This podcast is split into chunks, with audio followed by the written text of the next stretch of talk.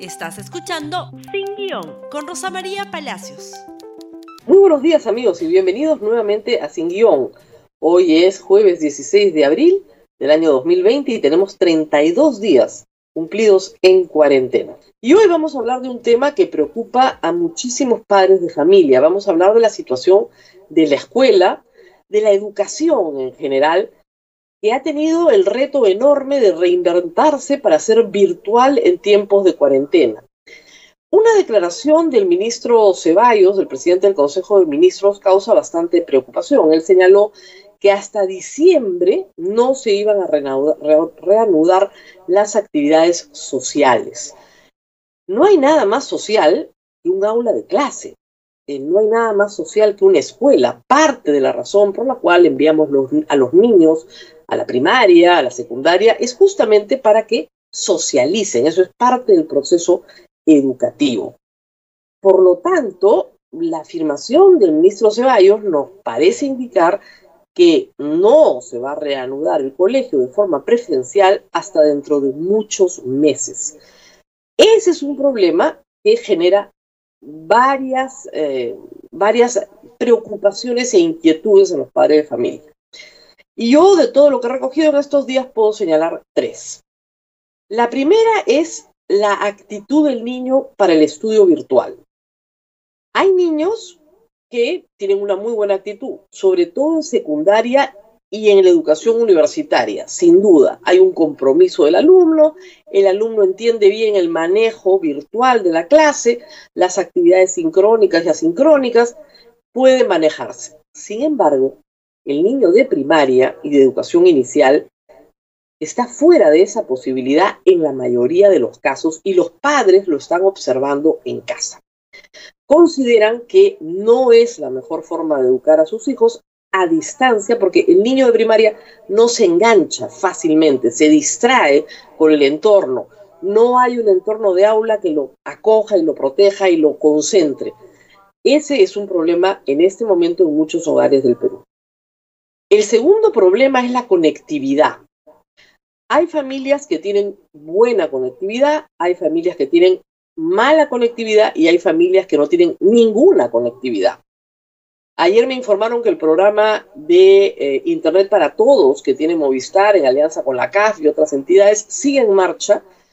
Han conectado a más de un millón y medio de familias pobres en el área rural, pero todavía tienen un techo para crecer hasta 4 millones de familias. Es un programa que está en plena expansión y en este momento, bueno, atravesando las circunstancias que todos conocemos. Además, nuevamente OCIPTEL, que no falle en esto, ha prohibido que las familias contraten nuevos servicios de Internet a todas las operadoras. Es decir, ya se puede migrar a un mejor plan.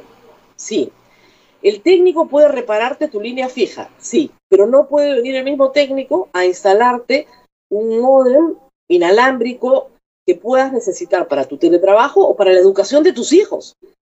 Porque Ociptel ha asumido de nuevo funciones sanitarias y según ellos no quieren que los técnicos se enfermen. Los mismos técnicos que entran a reparar lo anterior.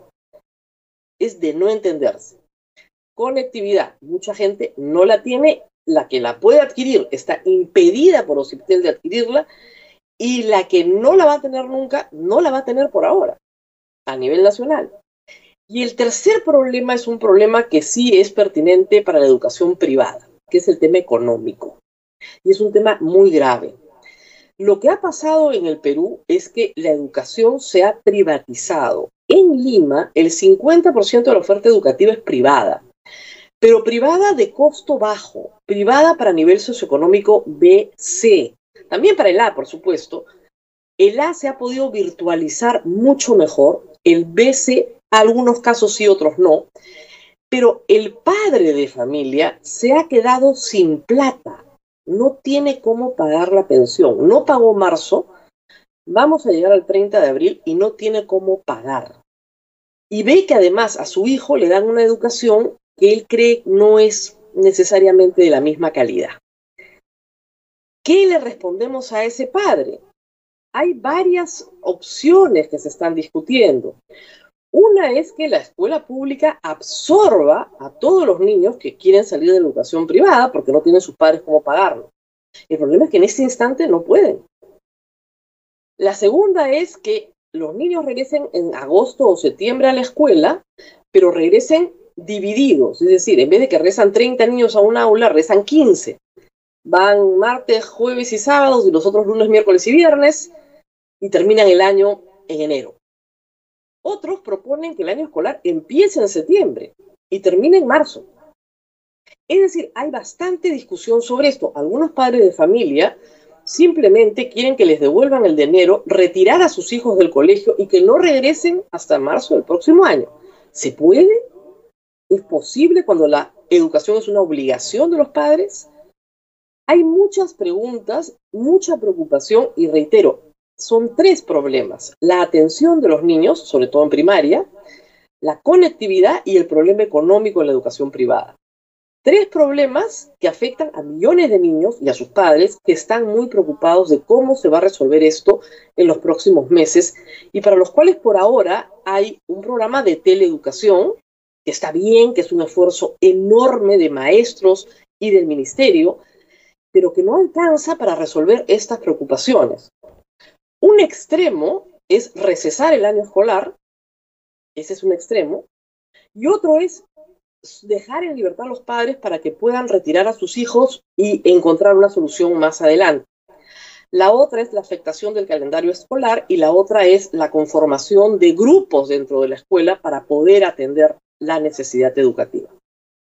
Este no es un problema de la universidad, la universidad tiene otros problemas porque ahí sí hay, gracias a Dios en la mayoría, una mejor, mejor oferta porque el semestre termina en junio-julio. Y si se recompone la clase en agosto, no se pierde el año entero.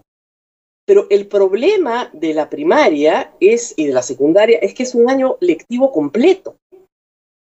Es un problema mucho más grave. Reitero, hay colegios que tienen en este momento, colegios privados, morosidades de 50%, de 80%, colegios que han ofrecido descuentos de 10%, de 20%, porque ya no tienen que atender servicios de agua o luz o mantenimiento, pero que tienen una planilla, una planilla de maestros y una planilla de personal administrativo, al cual no pueden suspender porque los tienen contratados para todo el año.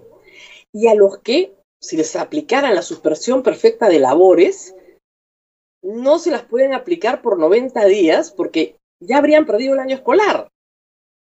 Tendrían que aplicársela por todo el año y para que regresen el próximo año, lo cual también es sumamente injusto.